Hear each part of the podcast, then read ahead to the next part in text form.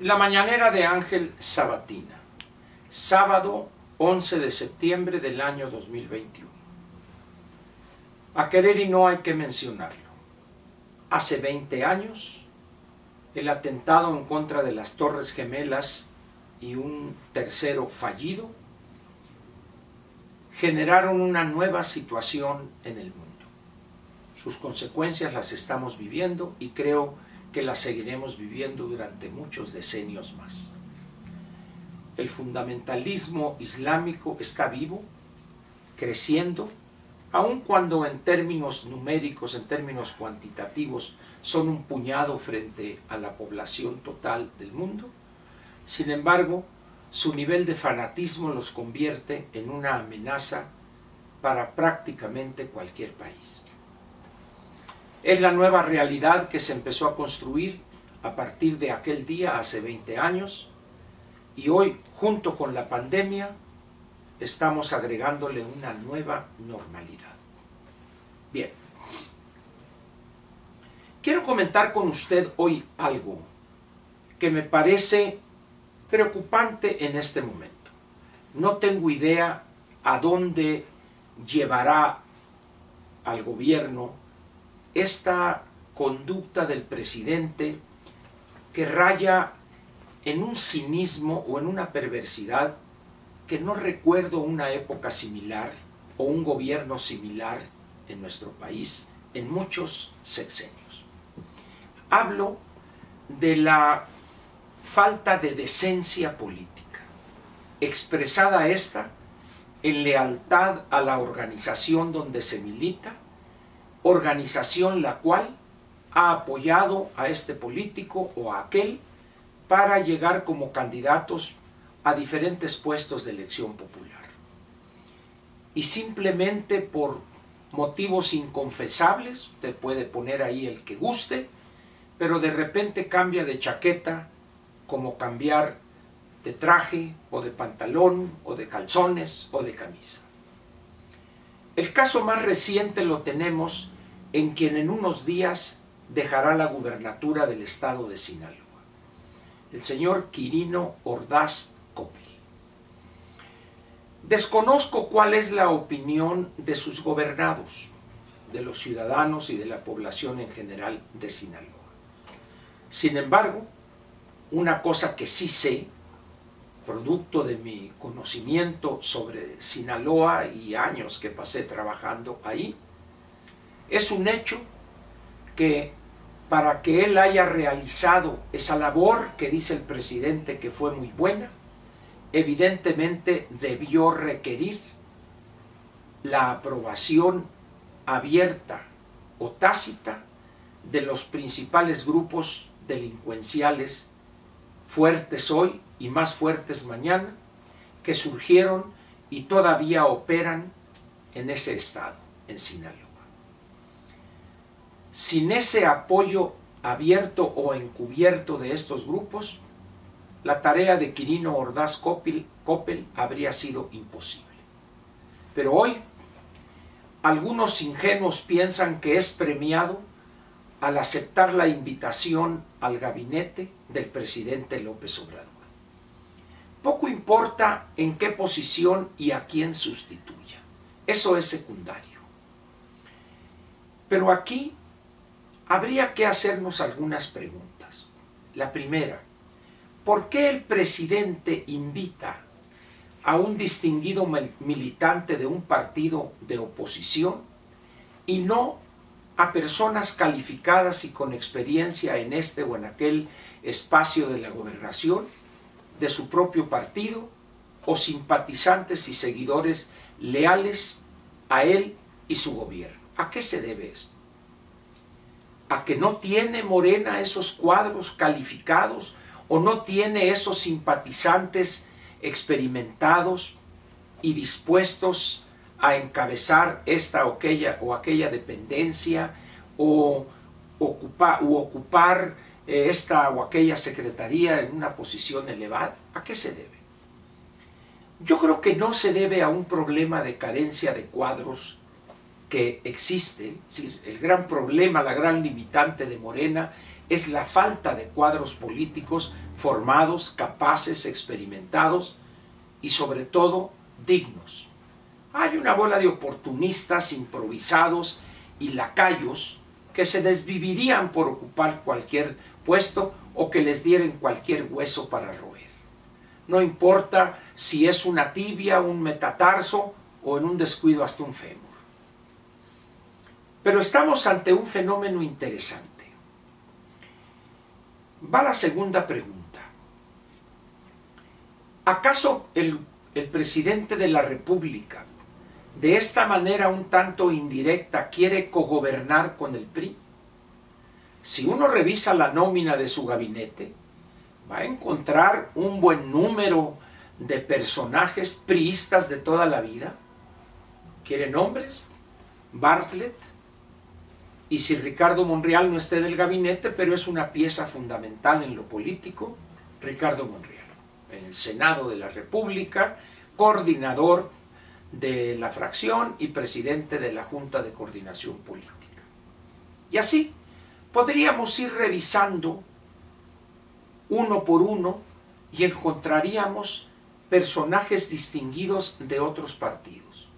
Y pocos, verdaderamente pocos, que podrían decir soy fiel seguidor de Morena desde su principio o desde el PRD cuando López estaba ahí en ese partido. Muy pocos. Y esos que están o están en unas posiciones de tercero o cuarto o quinto nivel, y los que están en, en la primera línea, vamos a decir, no sirven para nada. Vea usted el joven este de la SEDATU, quién sabe cómo se llama, la, la secretaría donde está, no sirve para nada. No pele un chango a nalgadas, dirían en mi pueblo. Ahora, ¿quiere otro priista? Bueno, pues ahí está Marcelo todavía. Y así, revise a todos, revíselos.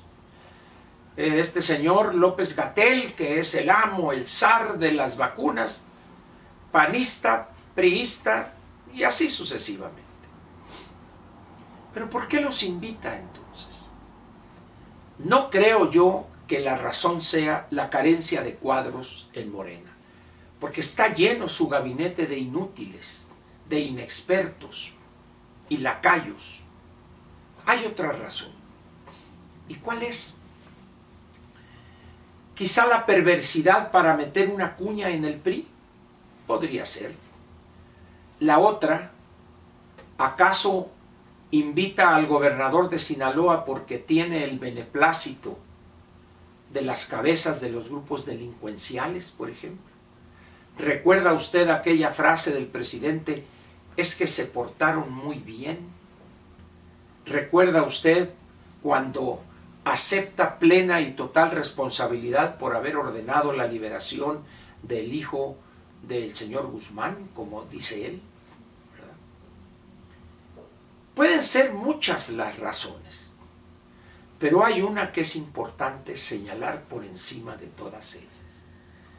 La falta de congruencia del invitado, porque hasta donde sé, no ha renunciado al PRI Quirino Ordaz Coppel él sigue para todo fin práctico siendo priista.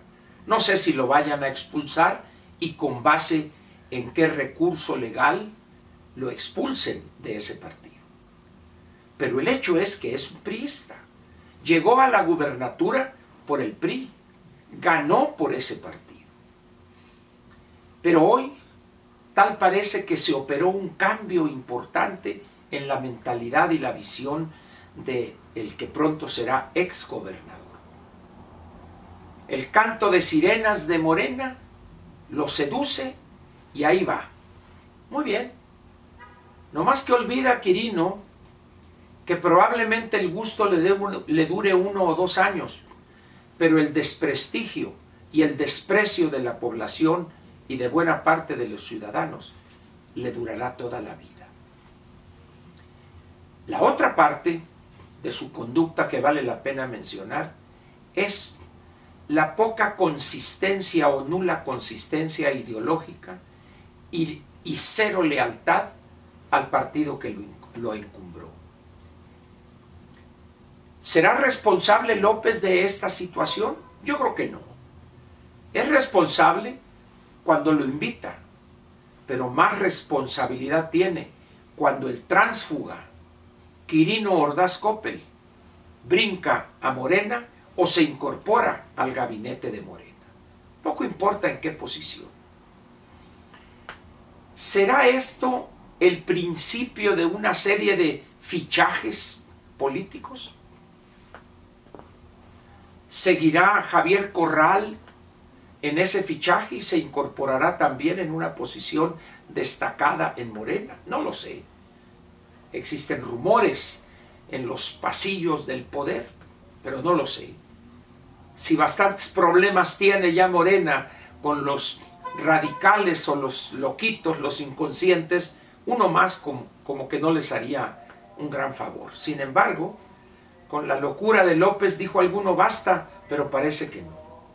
Y así, ¿qué pasará con algunos de que van a dejar sus gubernaturas en estos días? Son 15. ¿Habrá lugar para ellos también? No lo sé. Pero lo que sí sé es la, los bandazos del presidente. Es normal en una democracia, y más cuando las condiciones internacionales y también nacionales son difíciles y cambiantes, que el presidente en turno, el gobernante, cambie la integración de su gabinete. Es normal eso. No debemos asustarnos por eso. La corrección porque alguien no respondió a lo que se esperaba de, él o de ella, el caso del florero de Bucareli. Lo vemos ahí, una mujer incapaz para estas materias de la Secretaría de Gobernación, oportunista, la posición lacayuna que vergüenza le debería de dar seguir apareciendo públicamente, pero ahí está. Pero decía, estaremos ante una nueva visión de la gobernación yo recuerdo muchos cambios en los gabinetes de los gobiernos priistas, pero no recuerdo que con bombo y platillo y anunciándolo como si fuera la contratación de Cristiano Ronaldo o de algún, algún gran beisbolista, un bateador por encima de 300. No, recuerdo eso. Sin embargo, aquí, los que están en minoría en el gabinete y en posiciones decisorias en el, en el entorno de López, pues son priistas. Y ya se fue uno, Julio Scherer, que toda su vida ahí anduvo en posiciones importantes y haciendo negocios eh, con priistas. Algo está pasando en la vida política de México para mal. La degradación, la, lo que ya casi está putrefacto, y que ha logrado López ese gran mérito de convertir lo que se veía malón, ¿verdad? Pero que tenía remedio, que se podía enfrentar. Pero hoy ya huele a putrefacción. Un olor nauseabundo despide esta gobernación. ¿Qué le podría yo decir desde mi modesta posición a Quirino Ordaz Coppel? Bienvenido a la pesadilla, señor exgobernador. Luego no se queje, porque usted decidió libérrimamente incorporarse a esta desgracia que es el gobierno de Andrés Manuel López Obrador. ¿Qué dirá su partido, todavía su partido? Pues allá habrá que preguntarle a Alito qué es lo que piensa de este chaquetero de tercera que es Quirino Ordaz Cope.